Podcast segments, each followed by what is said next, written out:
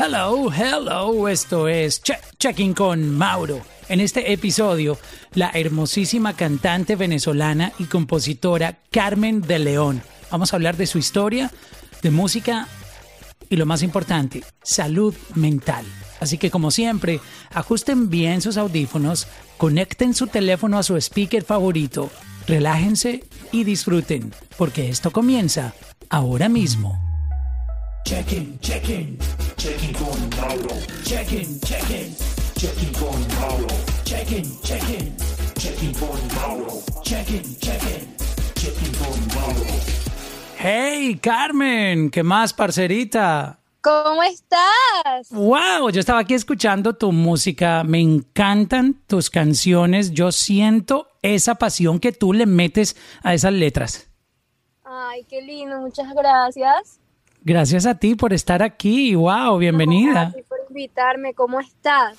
Bien, muy contento de tenerte aquí en Clubhouse y poder compartir contigo un rato y disfrutar de, ese talento tuyo. De verdad que eh, estoy muy sorprendido de, ese talento que tienes y sé que esto solo es el inicio, ¿no? Este, tú, tú estás muy joven todavía, te espera un futuro brillante. Sí, en verdad Obviamente este proceso ha sido súper difícil, ¿sabes? Porque como artista, o sea, el, el suceso que todavía falta, pero eh, no viene de, del día a la noche o de la noche al día, ¿sabes? Como que tarda, ¿me entiendes? Y obviamente ha sido un proceso bastante difícil con sus bumps y sus, sus cosas buenas y sus cosas malas, como todo, ¿no? Pero estoy muy feliz y muy agradecida de todo lo que está pasando. Y, y bueno, me alegro que te haya gustado la canción. Me encantan todas. Es, a mí me cuesta trabajo escoger cuál de tus canciones es mi favorita. Porque cada una tiene, tiene un, encanto diferente. Por ejemplo, la que hiciste con Faith, Juegas, wow, el, el coro no me lo puedo sacar de la cabeza porque tiene un vibe que me encanta. Pero también Pasado tiene tiene también una, una, letra y un, no sé, es que creo que cada canción tuya tiene un sabor distinto. Yo creo que tú nunca te quedas como en la misma onda, sino que sueltas un picante diferente. ¿Sabes qué, Mauro? Que cuando yo estoy haciendo las canciones, a veces como que yo siempre me quiero quedar como en el mismo, como en la misma onda eh, pop latino, urbano y eso, pero como que no sé, siento que cuando yo voy al estudio y escribo una canción, como que es lo que me salga, ¿me entiendes? Como que no estoy pensando, tiene que ser el mismo sonido, tiene que ser la misma, ¿sabes? Como que, por ejemplo, Cafecito es súper diferente a cualquier cosa que estaba haciendo, pasado también. Como que mi, mi label como que no quería que, o sea, no estaba así totalmente de acuerdo con que sacase Cafecito porque no estaba en la línea lo que estaba haciendo, pero les dije, como son los mejores del mundo, me dejaron y me dijeron, es tu canción, es lo que sentiste en el momento, sácala porque además tiene un mensaje muy bonito que yo quería compartir. Y, y pues sí, cada, cada canción tiene su sabor distinto. Quiero conocer un poco de tu historia. Hoy vamos a hablar, obviamente a conocer, porque estoy muy curioso de, de saber todo este camino que tú has recorrido y como lo dije hace un momento, esto es solo el inicio, pero obviamente sabemos que lo que tú tienes y has logrado ha sido el producto de tu trabajo y es lo que quiero que la gente, digamos, eh, escuche de ti. Pero también quisiéramos hablar hoy un poquitito de, salud mental en la industria, porque la, gente creativa, este, que forma parte de, la industria y en, y en muchas otras eh, industrias, obviamente, somos humanos. Este, el tema de la salud mental es, es muy importante para obviamente tú poder estar enfocado bien en tu, en tu carrera, pero cuéntanos un poco, yo sé que tú naciste en Venezuela, estando allá, ¿ya te picaba a ti como que eh, te tocaba, te pellizcaba la música o cómo llega la música a tu vida? En verdad, o sea, eh, yo cuando, cuando estaba en Venezuela, yo empecé a cantar a los cuatro años. Mi mamá siempre quería que yo fuese bailarina, como que ella tenía, o sea, yo te lo juro, yo creo que no me faltó ningún tipo de baile, o sea, yo bailé todo, jazz, hip hop, flamenco. Merengue, me imagino que merengue porque en Venezuela aman el merengue. Merengue, salsa, bachata, cumbia, whatever. O sea, de todo. Pero es que tú a mí me veías en los escenarios de, de los recitales de baile y ponían que si burbuja y me veías, la única que, que estaba distraída haciendo cualquier cosa que no era bailar era yo. Entonces, mi mamá dijo, eso no funciona, tú no vas a cantar, ay, tú no vas a bailar, perdón. Y mi papá un día en la ducha me vio cantando, whatever, también, o sea, tenía cuatro años, no sé sabe que estaba cantando, pero me dijo, tú tienes una voz, o sea, tienes que cantar. Y desde ese entonces como que me di cuenta y dije, tienes razón, y a mí me encantaba, entonces yo, yo cantaba en todas partes. Obviamente la música siempre estaba dentro de mí, tipo, sea bailar, sea cantar, sea instrumento, sea lo que sea. Pero, pero em, el canto siempre fue eh, primordial, o sea, fue súper, súper importante. Entonces, mi papá me empezó a meter en clases de canto cuando tenía seis años. Em, después de eso, como que empecé a hacer teatro musical, coros, como que de todo. Y a los 12 años, 13, eh, cuando vivía en España, porque me mudé a España, seis años, em, me metió mi papá en un concurso que se llama La Voz eh, Kids en España. Me metió cuando tenía así como 12, 13. Y yo era, o sea, yo en verdad no parece porque yo soy súper extrovertida y todo eso, pero yo le tenía pánico a los escenarios. Pánico. Y cuando, cuando pisé ese escenario, no sé qué me pasó, Mauro, que tuve una adrenalina que no fue normal y dije, yo quiero hacer esto para el resto de mi vida y desde entonces, desde entonces empecé a trabajar en lo que es una carrera profesional, eh, que fue haciendo conciertos, haciendo entrevistas, eh, grabando en estudios, no canciones mías, pero yo escribía, pero siempre me daba pena también, eh, grabando en estudios y todas esas cosas, hasta que mi management de, de acá, de, de, allá de ley, me vio hace como cinco años el video de YouTube de, de La Voz y me contactó y bueno, todo un proceso, cinco años trabajando con ellos como eh, desarrollándome y todas esas cosas, hasta que el año pasado firmé con Capitol Records Universal Music, eh, gracias a Dios. ¡Wow! Es una bendición que las cosas se te hayan dado para tener un equipo tan grande como este record label, que obviamente para un artista es una bendición tener ya un, un team profesional detrás, ¿no? Porque eh, esa lucha también de, de, muchos artistas que están independientes y que no tienen un equipo detrás y su sueño es que un record label les dé ese apoyo, este... Algunos tardan muchísimos años en que las cosas se den y tú tuviste esa bendición, ¿no? Creo que eh, todo se alineó para que se te diera. Sí, la verdad es que puedo decir que es suerte, pero a la vez también de mucho trabajo. O sea, yo te estoy resumiendo la historia porque obviamente entre ellos ha habido muchísimas cosas. Eh, entre ellas, pues lo de la salud mental que te voy a contar. Eh, de, pero eso te hablo después, pero, pero sí, o sea, en verdad he tenido suerte porque sé que es algo que mucha gente, ¿sabes? Quiere y sueña. Eh, pero con trabajo y esfuerzo, yo siento que todo es posible. Sí, y Exacto, tú mencionaste que lo contamos resumido, porque obviamente no, esto no te llegó tú sentada en la sala de tu casa viendo Netflix, o sea, y tomándote un cafecito, no, eso no fue así. Exacto, no, no, no, no. Es un producto de, de mucho trabajo y sacrificio que, que hay detrás. Mm. ¿Qué, qué, qué tanto sacrificio? Cuéntanos un poco de, de, de eso que a veces uno tiene que hacer para poder dar esa milla de más, que tú sabes que en esta industria y en todas, quien más trabaja. Obviamente el talento es una parte importante, pero eh, talento sin trabajo eh, no hay éxito. Aquí es, aquí es paralelo. buen talento, pero mucho trabajo también. Exactamente, exactamente. Yo, obviamente, mi sacrificio, eh, bueno, yo me he mudado cuatro veces de, país y, y obviamente he tenido que por la música dejar de salir con amigos, de tener amigos, de tener esa como conexión social eh, con la gente que tiene eh, chamos de mi edad, ¿sabes? Eh, desde muy temprana edad, desde los 16 años o menos, menos, perdón, desde los 9, porque yo me mudé a los 9, o sea, me salí a los 9 de mi país. Em, he sido una chama muy independiente, es decir, no he tenido o sea, obviamente sí, la ayuda mis el apoyo a mis papás siempre ha sido, o sea, si no fuese por ellos no estuviese donde estoy ahora mismo, pero me refiero como en el lado de amistad. Em, no me importaba estar sola en el colegio, no me importaba eh, que me acompañase la soledad, pues. Cuando me mudé a España, eh, fue cuando empecé a tener más amigos, bueno, obviamente por el programa, que, perdón por la expresión, pero aquí obviamente Ah, entonces que son un poquito come culo. ¿Cómo decirlo?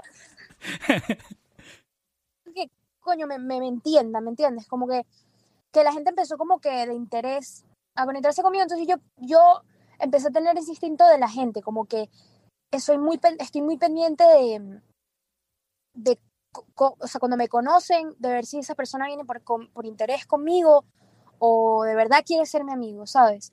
Entonces yo sufría mucho en ese aspecto, entonces eh, eso llevó a mucha soledad. Cuando me mudé a México dejé de estudiar eh, porque mi cabeza no estaba, o sea, yo me, me, me tiraba, perdón, mucha mierda a mí misma. Eh, es decir, mmm, siempre estaba como que estoy sola, no voy a poder, no voy a llegar nunca a mi, a mi, a mi sueño, eh, me hacían bullying, como que todas estas cosas. Entonces, eh, cuando llegué a ley y pasó todo esto de la pandemia, eh, yo sufrí muchísimo, eh, sobre todo con mi salud mental y yo siento que todos los artistas pues en su, como que ellos sufrieron de alguna u otra manera ansiedad, ¿quién no? Em, pero yo hace tres años sufrí eh, de una experiencia muy cercana a la muerte eh, que me cambió la vida completamente. Eh, ¿Qué fue exactamente es que, lo, lo, que pasó, Carmen? Sí, em, pues básicamente eh, fue un er es que no sé si fue un error del doctor o no sé qué fue, pero no me encontraron una cosa y fue peor y tenía dos como litros y litros de pus en la barriga que me llegaba hasta los pulmones y se llamaba el corazón de una septicemia que me podía morir. Entonces, de emergencia me tuvieron que abrir la barriga. Estuve en la UCI como una semana y estuve hospitalizada tres meses. Wow. Eh, estuve, pues, me despedí de mis papás, por si acaso, o sea, estaba muy al borde, pues. Eh, o sea, tú, doctor... tú, sentías que tenías un pie en, en el otro mundo, en, sí, en el sí, más sí, allá. Totalmente, eh, totalmente. Entonces, desde entonces, yo le tengo mucho pánico a la muerte, ¿no? Mm, mucho, o sea... No creo que más que eh, yo. No, no, no, Mauro, yo, de verdad. No, yo todo el tiempo pienso que me va a morir, imagínate eso. No, horrible, horrible. Eso es terrible. Yo también, es horrible, es una sensación fea, pero ahorita te explico. Cuando, cuando pasas por eso, te das cuenta de muchas cosas, ¿no? De como que tengo que eh, estar más presente, eh, valorar lo que tengo, eh, estar con los que quiero, no fijarme tanto en lo material. Eh, la música fue una medicina para mí. Yo nunca paré, aunque estaba en una, en una cama de hospital. En mi vida paré. Yo estaba cantando, aunque no podía hablar, estaba escuchando música, teniendo ideas, sabiendo que, que yo puedo, ¿no? Estaba luchando por mi vida. Eh, y esta cicatriz que tengo es obviamente un recordatorio de a mi, mi día a día, de, de disfrutar la vida y, y, se los digo a ustedes también. Eh, la muerte va a llegar a cualquier persona. Pero tú no puedes vivir muriendo, ¿me entiendes? Como que tú estás vivo, vive, ¿me entiendes? Como que no estés pendiente si te vas a morir. Y eso me lo, me lo aplico a mí misma, porque yo a veces doy consejos y no me los aplico. o sea que Sí. me lo aplico a mí misma también.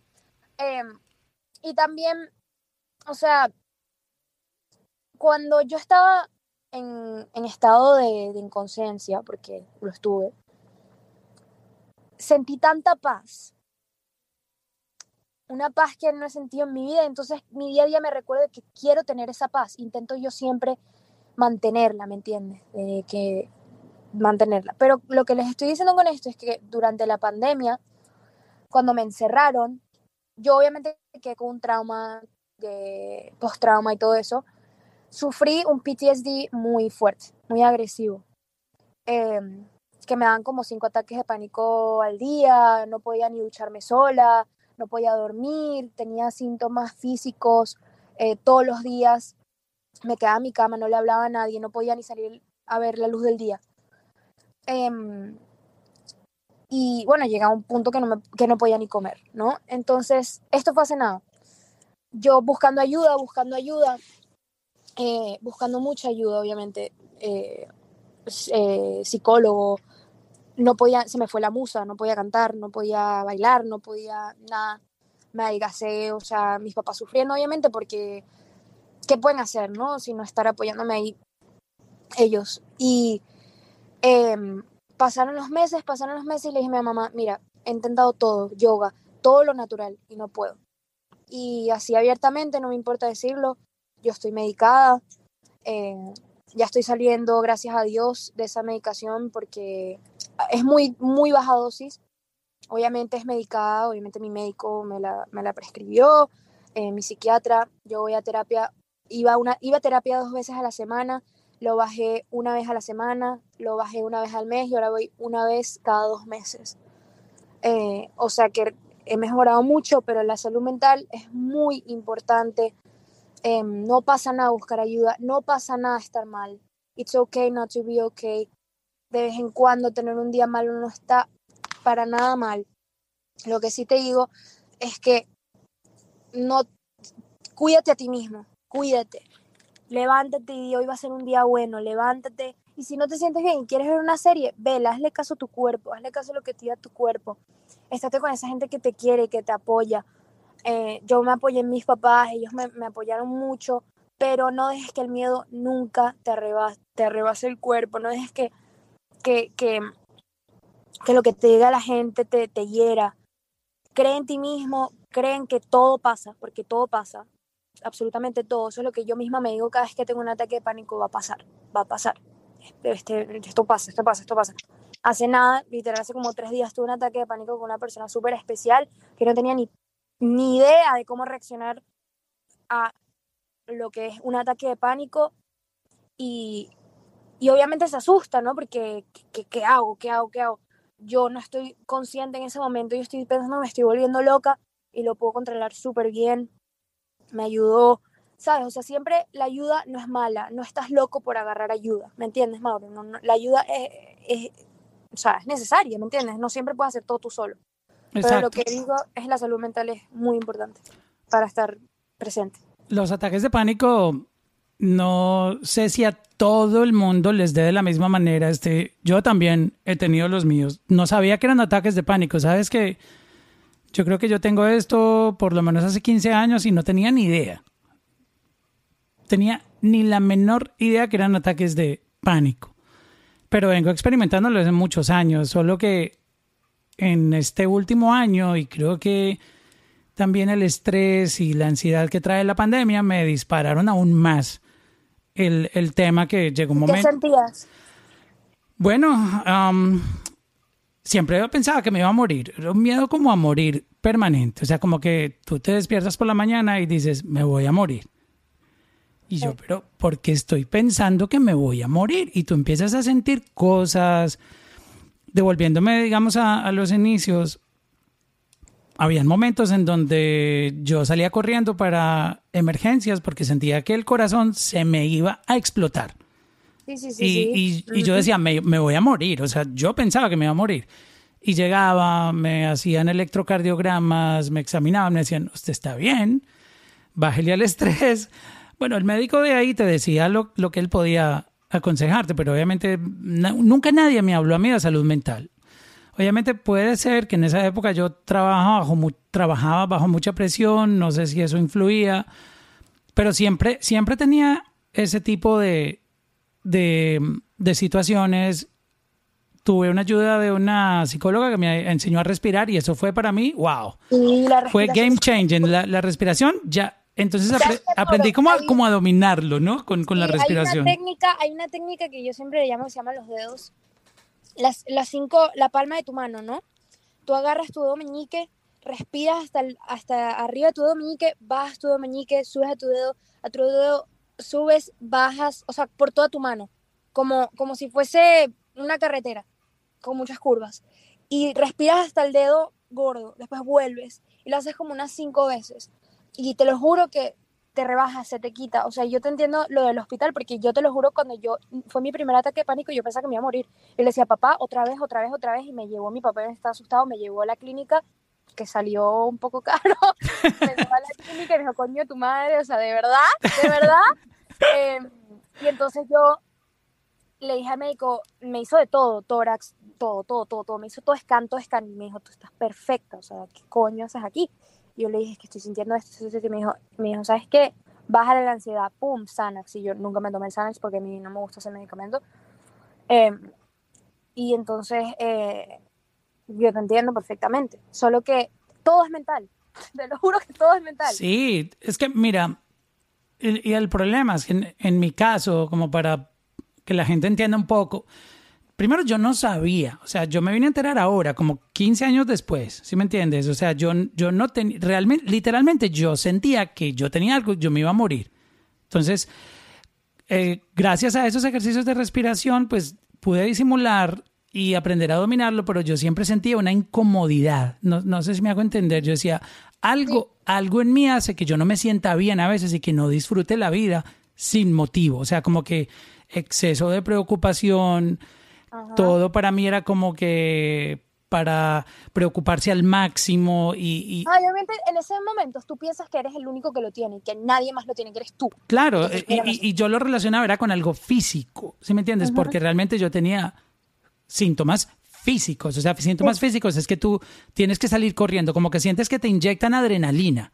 Entonces yo no, yo no yo tenía, yo tenía una incomodidad siempre en el pecho. No sé dónde la tenías tú, pero yo siempre en el pecho y yo, marico. Sí, sí, me empezaba a dar algo y yo tenía que irme. O sea, literalmente yo no podía. Yo estaba contigo en una reunión, por ejemplo, y estábamos hablando tranquilamente, yo estaba bien, hablando relajado contigo, y de un momento a otro se activa como un- algo adentro y te dice, corre, te vas a morir, vete de ahí. O sea, es una cosa loca que tú dices, wow, pero ¿qué me pasa? Y realmente yo tenía que suspender esa reunión e irme y montarme en mi carro y cuando sentía el viento mientras manejaba, ah, volvía como que, como que sentía esa libertad y ahí se me quitaba.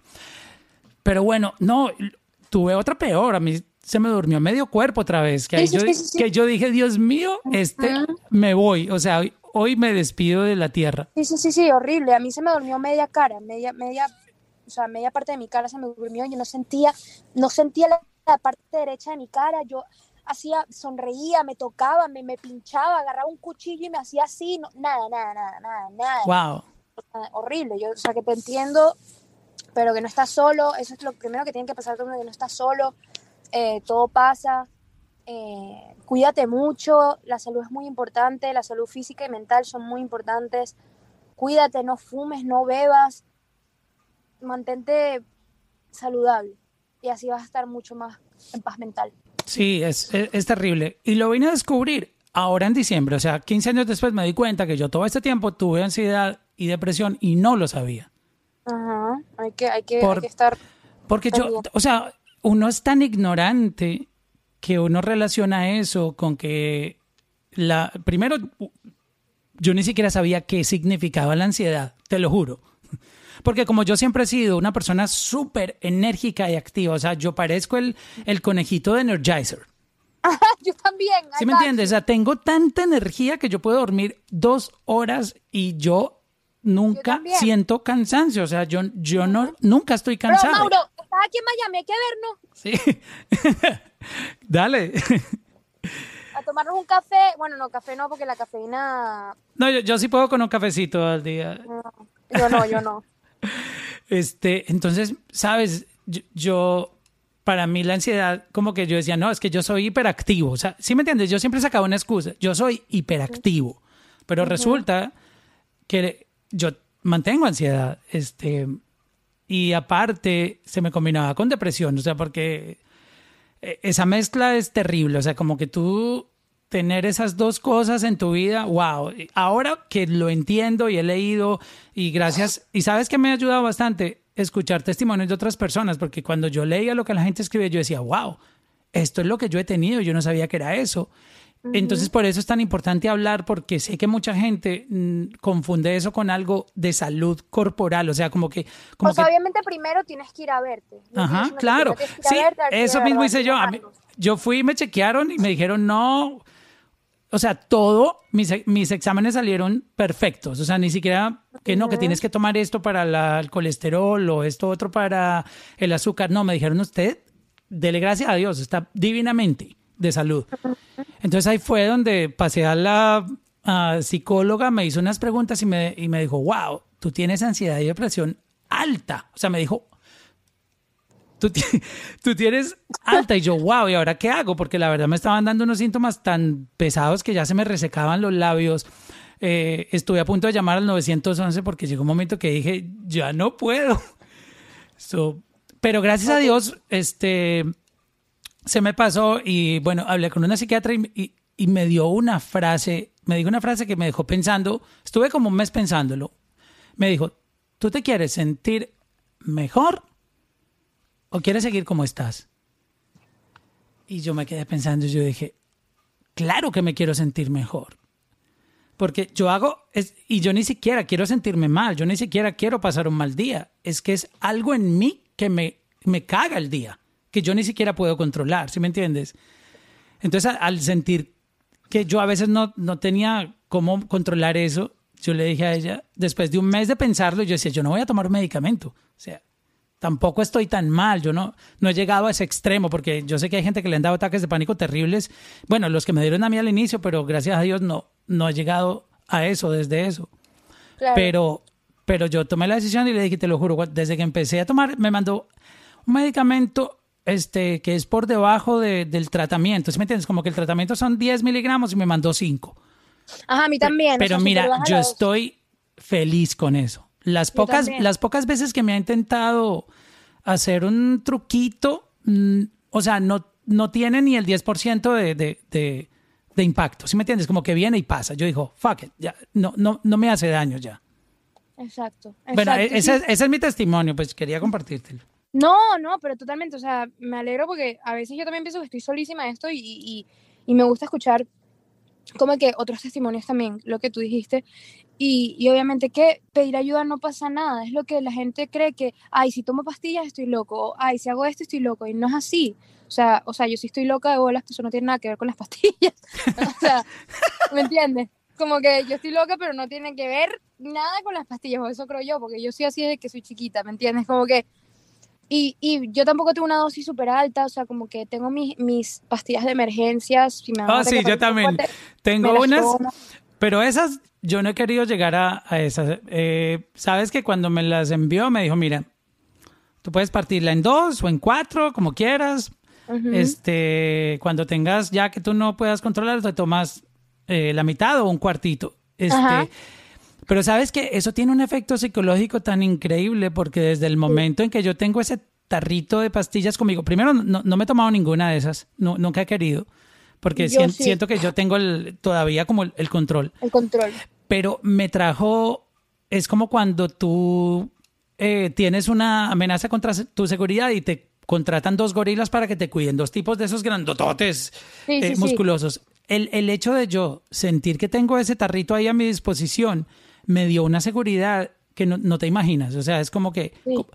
Porque siento que esto es también un juego mental que, sabe joderte la vida. te voy a poner un ejemplo. El día de mi cumpleaños yo estuve feliz con mi esposa todo el día. Y como que al final de la tarde me empezó algo a decir, la vas a pasar mal en un momento. Y yo, pero ¿qué pasa? Porque, porque yo mismo estoy pensando que después de tanta felicidad voy a sentirme mal. Y llegó. Llegó por la noche como a las 8 y ¡pum! Me quería dañar mi cumpleaños. Wow, es, es que es así. Entre, cuando me ve muy feliz, me quiere dañar el día. Y, y es algo terrible, te lo pues juro. tu mente es un juego mental Exacto. y tú no tienes que dejarle. Por eso te digo, no dejes que el miedo te dé miedo. Deja el miedo solo, déjalo, déjalo. dale la bienvenida, ¿me entiendes? Como que esas cosas van a pasar y ya. O sea, no, no, no, no. Sigue viviendo tu vida, ¿me entiendes? Como que esas cosas pasan, pero sabes que va a pasar y ya. O sea, no te vas a morir, no, nadie se muere de ansiedad, nadie se muere de ataques de pánico, eso es imposible.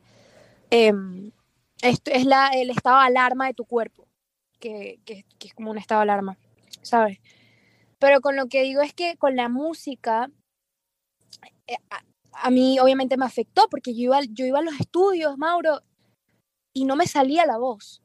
Yo intenté, no me salía, lo que me salía era llanto. Yo lloraba y lloraba y no puedo y no puedo y no puedo. Y, y, los ingenieros no tenían ni freak ni idea de lo que me estaba pasando. Y dije que está, está loca, sácanla de acá. Pero mis papás y mi manager estaban, mi manager se llama Janelle. Eh, I'm gonna say it in English because she's here and I want her to understand.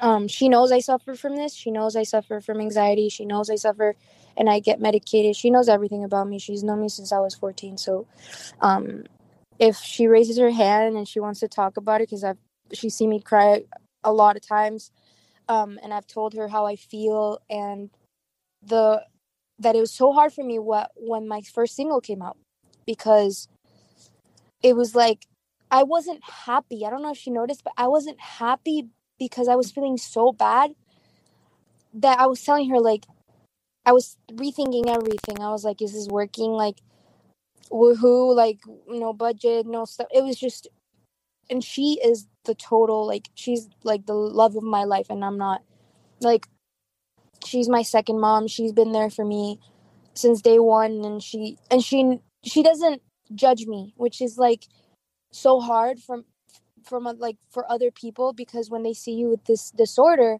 they uh, they immediately think you're crazy. So it's like as soon as I told her, she like like every time I want to talk to her, she talks to me like she calms me down. Like she knows I have like uh plane phobia. Like I I hate going on planes and we got on planes together I literally fell asleep in her in her like shoulder. Like she gives me so much peace, like inner peace. Um, I could talk to her about anything I want. It's just to get that person that understands you and what problem you have. Um, because you're not going to go through it alone. ¿Sabes a lo que me refiero, Mauro? I sí, love sí. you, wow, es importante tener alguien, you know, que, que te apoye. And she's my manager, is what I'm telling. Like, she's not, like, she came into my life as my manager, and she's now literally my second mom. We've been through a lot in five, almost six years. Like, it's been crazy, and um, just as like the music journey, like it's, it's it's hard. It, she's your angel. You anxiety. She's my. Oh, there she is. I just Hi, saw that. Janelle. I saw, hi, My English is not saw good. That I, I, I'm a very bad uh, English speaker. No, you're you're fine. I'm a very bad Spanish speaker. I'm, I'm I'm following most of what you guys are saying, and I'm I'm just loving the honest conversations that are taking place.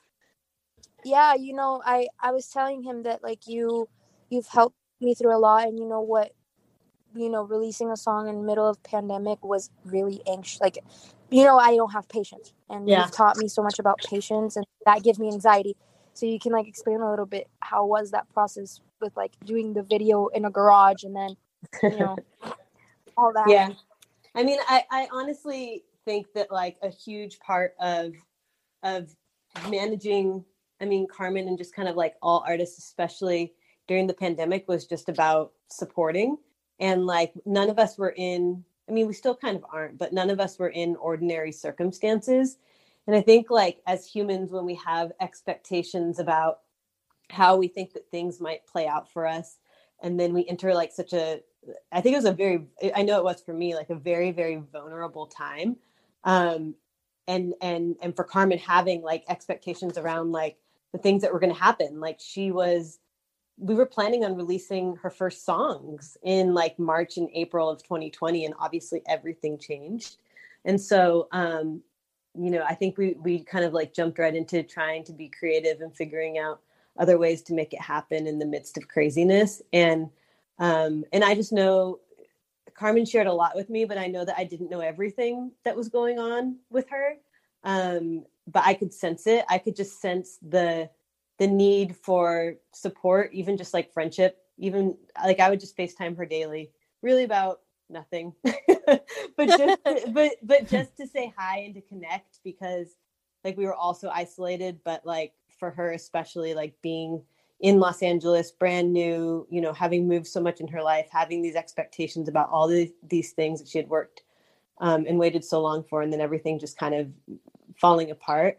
I just wanted to be there to connect and to support and to also just, I mean, I love her, you know, so I just wanted to like be there as a human being, um, but also like, you know, professionally, like to help her find some purpose during the time. And it wasn't perfect. It's like, yeah, we shot a music video in a garage and I would say that like I'm still so glad we did it because even though I don't think the world will ever see the video, um, yeah i still have it it won't. It didn't turn out the way we wanted it to turn out. I think in a way it was like, and you can tell me what you think, Carmen. But like in a way, it was kind of therapeutic just to like be doing something Yeah, and to like be moving forward in the midst of like I don't know, like everything stopping around us. yeah, it was crazy. Like, you know, at the point where I was like, oh, it was exciting for me to do a video in a garage. You know what I mean? Like, even that. Yeah. Obviously, when we saw the results, like, you know, eh, but like professional talking. But you know, doing that and then going to a real shoot, even if it's a little awkward because of the situation. But what I wanted to say is that Janelle was always by my side, like, and she is still. Um, and she's the best, and I would never change her for absolutely anything. Thank you, Carmen. Carmen's the best. Like she's she's like always been so honest with me and like so open and like that's what I've always dreamed of in terms of like having a relationship with somebody that I work so closely with. Like I just want to be able to be open with each other and she always asks me to like how are you doing? How's your family? Like how are you like and and I think that that's really special too just to have like a, a relationship that's open in that way. Yeah. Wow. What a beautiful story. So, and that's very important, you know, because we, we are human beings, you know. Yes. First of all, we are human beings. And then we we are, you know, part of the music industry, but we are human beings and so I'm going to continue talking in Spanish. Go ahead, thank you. Thank you. So, este. Vamos a hablar un poquitito de, de, de, de la parte musical. Este. Hay, hay unas canciones durísimas. Eh, a pesar de que tú comenzaste a lanzar música hace muy poco, este, ah, tienes ya muchas canciones afuera con un resultado durísimo. O sea, creo que la gente, la gente te ha recibido muy bien con tus canciones. Wow. Está muy loco, muy loco. La verdad es que obviamente ha sido todo muy distinto pues por la situación, pero pero ahí, ahí le hemos dado y me han dado mucho apoyo otros artistas, sobre todo Cali y el Dandy. Mis hermanos han sido lo mejor del mundo. Em, Tiny, el apoyo que me han dado.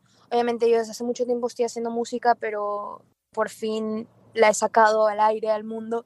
Em, y, y la verdad es que estoy muy contenta con los resultados. Y bueno, pues viene más, hay más. Esto es solo el inicio, el inicio.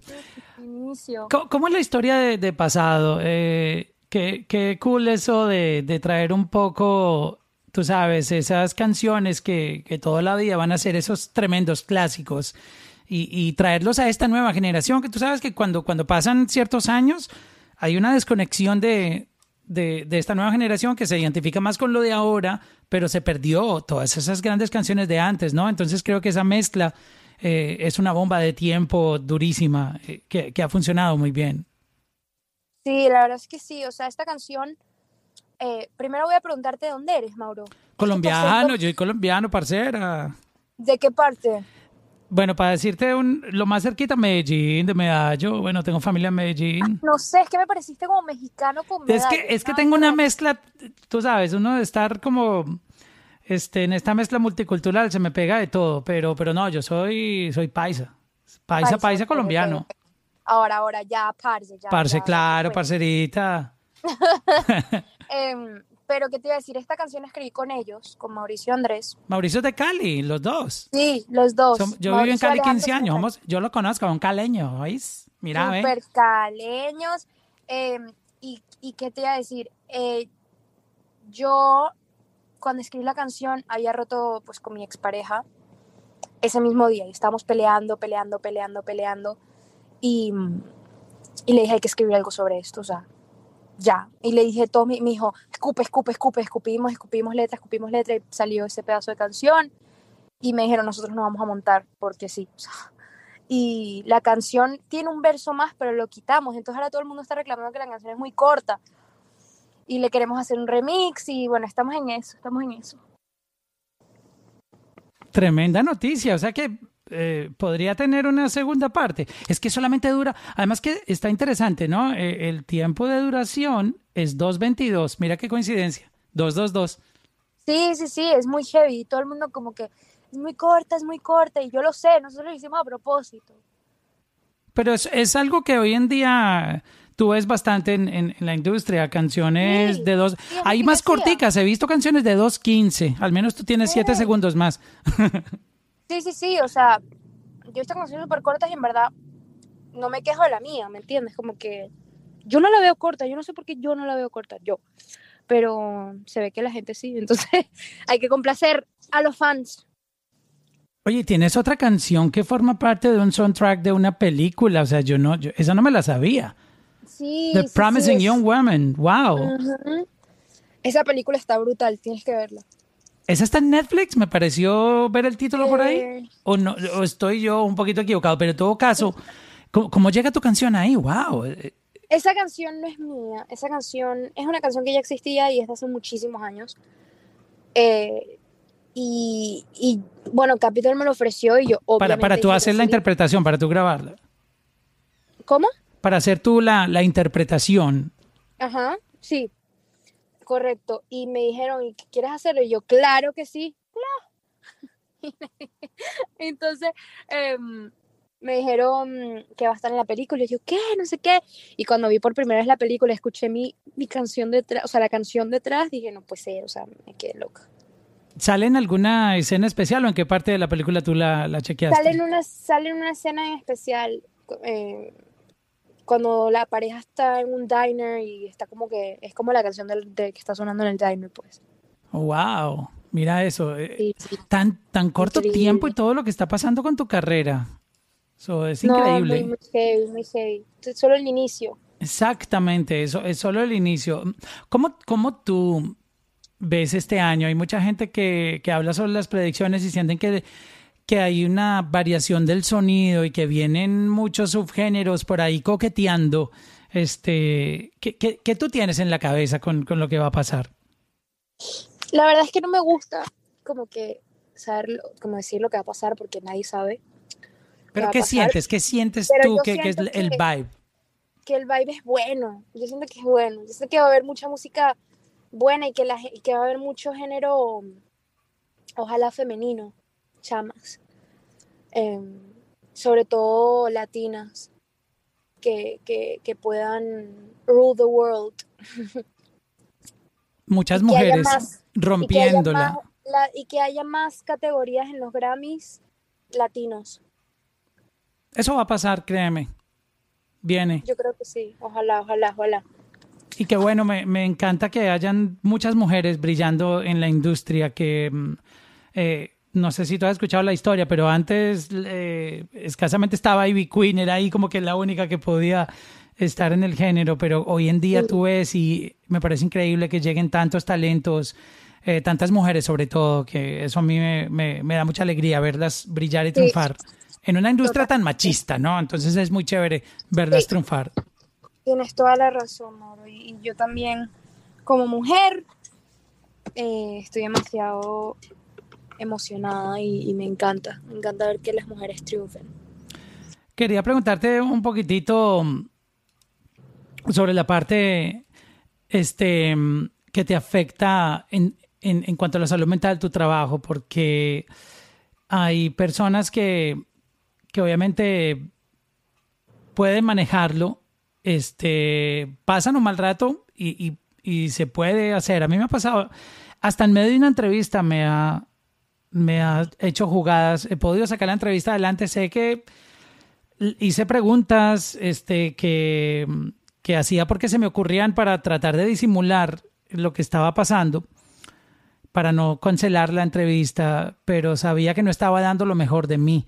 Y, Sí. y eso te, te, te, te daña tu potencial, te, porque Sí. ese no eres tú, tú sabes que tú puedes dar más, pero por, por también por pena, porque uno, uno como le va a decir a alguien, mira, paremos aquí porque, porque tengo un ataque de pánico, la gente ni siquiera va a Sí, entender no, que es un ataque de pánico. A mí 100% es la musa. Se me va la musa y, obviamente no, no dejo que la ansiedad se lleve mi sueño. Entonces como que intento no pensar en ello y aún así me sienta mal, lo hago. Y aún así tenga cara de culo, lo hago. ¿Me entiendes? Como que no dejo que el miedo me dé más miedo. ¿Me entiendes? Lo de, le doy la bienvenida y que se esté ahí, pero que no me fastidie. Y sabes otra cosa, que la, eh, la gente también cree que el tema de la depresión es que, ay, tú no valoras lo que tienes. O sea, No, la gente tiene muy mal el significado. Tú, tú de con todas las comodidades y por qué te sientes mal. O sea, eh, mira a los niños de África aguantando hambre, pero y tú, o sea, sí, yo sé que agradecer es parte de eso, pero la depresión no tiene nada que ver con eso. No, la gente se quiere, se cree que uno tiene que comparar los problemas de los demás para tú sentirte bien, y eso no es así. Una cosa es agradecer lo que tienes y tenerlo y disfrutarlo, y otra cosa es ser un, humano y sentirse, no somos robots, o sea, ¿me entiendes? Puedes sentirte como tú quieras y, y tienes el derecho de, de tener sentimientos. Y, y me parece que la gente tiene muy, muy, o sea, tiene el tabú de, de la tristeza y también no saben qué es la depresión y no, y no saben qué es la tristeza. Eso es una cosa súper diferente. Claro. Son súper diferentes. Y La primero- depresión, Sí, no, dale, dime. sigue, sigue. la depresión es cuando ya tienes el pensamiento de suicidarte. O sea, ya tienes el pensamiento, ya no quiero estar más acá. Ya, estoy deprimida, me voy a quedar en mi cuarto todo el día. Y la tristeza, siento que es más como, como, es que no sé cómo explicarlo, pero es más, más sentimental, más, más lo tienes a tu control que la depresión. Claro, es, claro, es algo, algo por lo que todos tenemos que pasar. Como por ejemplo, algo no te salió como lo esperabas, pues uno se siente triste. Y, y, y es hasta chévere estar triste porque es parte, así como hay que estar feliz, también hay que estar triste. Pero estar depresivo es muy distinto, que es lo que la gente le dice a uno, oh, ve y da una vuelta, este, vete de paseo. No, es que eh, inclusive, mira, las veces que yo salía huyendo para ir a un paseo, en el paseo era peor porque en el paseo no me el del paseo no me soltaba, entonces yo no terminaba paseando, sino que en el paseo me atacaba más. Horrible, horrible. Entonces no es no es que sal y da una vuelta, mira el sol, eh, no tiene no tiene que ver con eso, que es lo que mucha gente confunde y piensa que es que uno simplemente está en un capricho de que está aburrido, como cuando alguien dice, "Ay, como la gente se acostumbra a decir, ah, estoy depresivo y me siento mal, nadie me ha escrito, nadie me da like, eso, eso no es depresión, o sea, es, es muy distinto. Exacto, tienes toda la razón. So, y creo que la educación es muy importante. A mí, o sea, en mi caso, yo teniéndolo era la persona más ignorante, porque yo ni siquiera mismo sabía lo que tenía, o sea, yo era el primer ignorante con, conmigo mismo. Sí, hay mucha gente ignorante, hay mucha gente que tiene que estudiar el tema, sobre todo la gente que lo tiene. hay veces que ni, que, como tu caso, que la tienes y ni te das cuenta y no sabes qué es. Pero, pero sí, Mauro, es difícil, pero uno, uno, uno de alguna u otra manera sale, sale para adelante.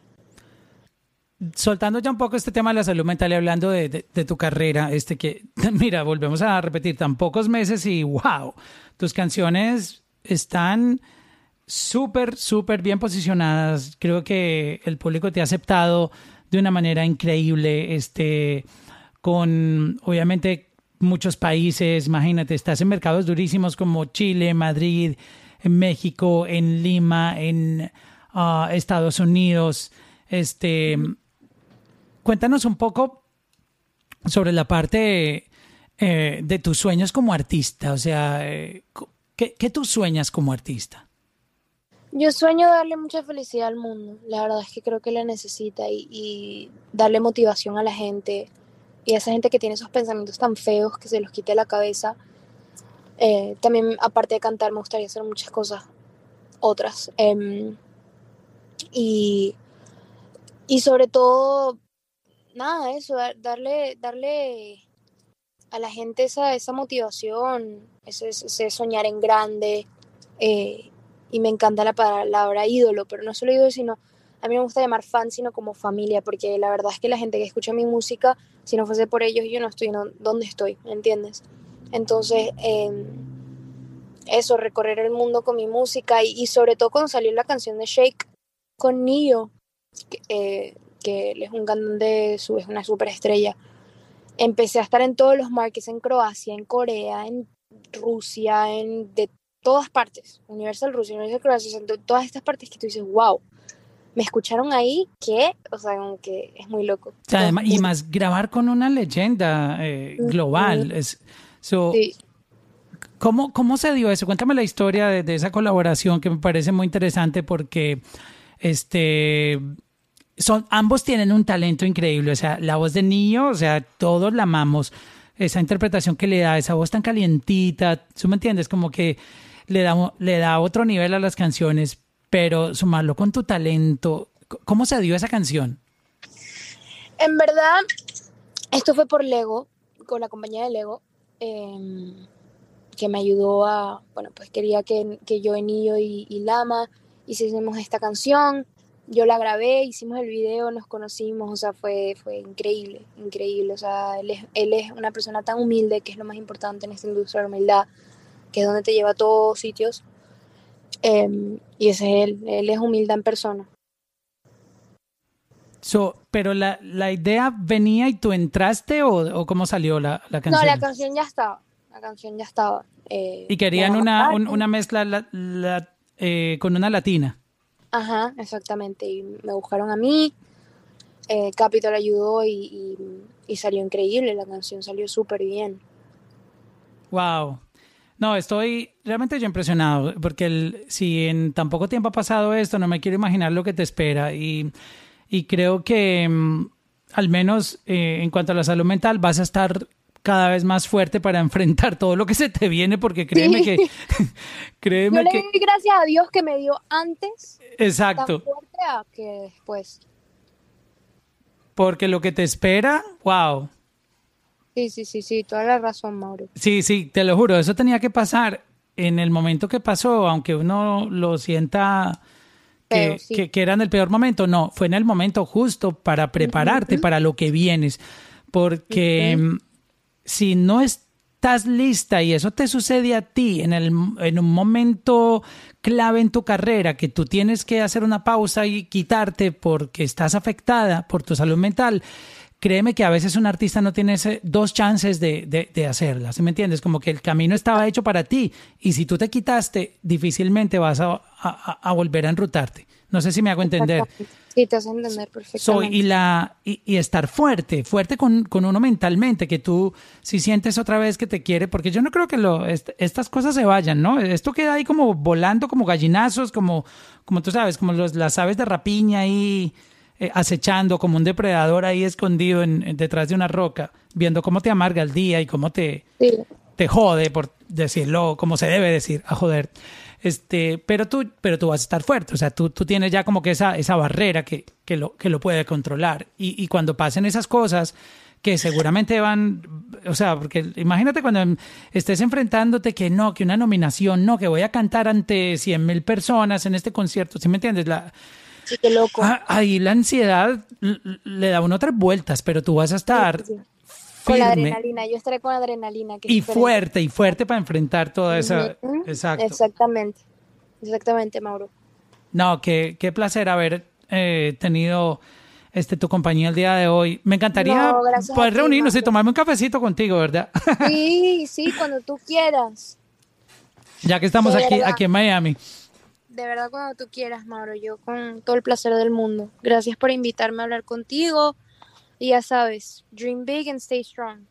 Wow, qué, qué bonito mensaje, Carmen. Y conociendo tu historia, pues imagínate, más, más aún uno se conecta con tu música. Yo creo que las historias son tan importantes, tanto de las canciones como del artista, porque uno, uno se mete en el mundo de ese artista y, y y sobre todo esta parte inspiracional, porque tú lo que nos estás dando aquí es un mensaje de, de que hay que echar para adelante. Eso, eso, es lo principal.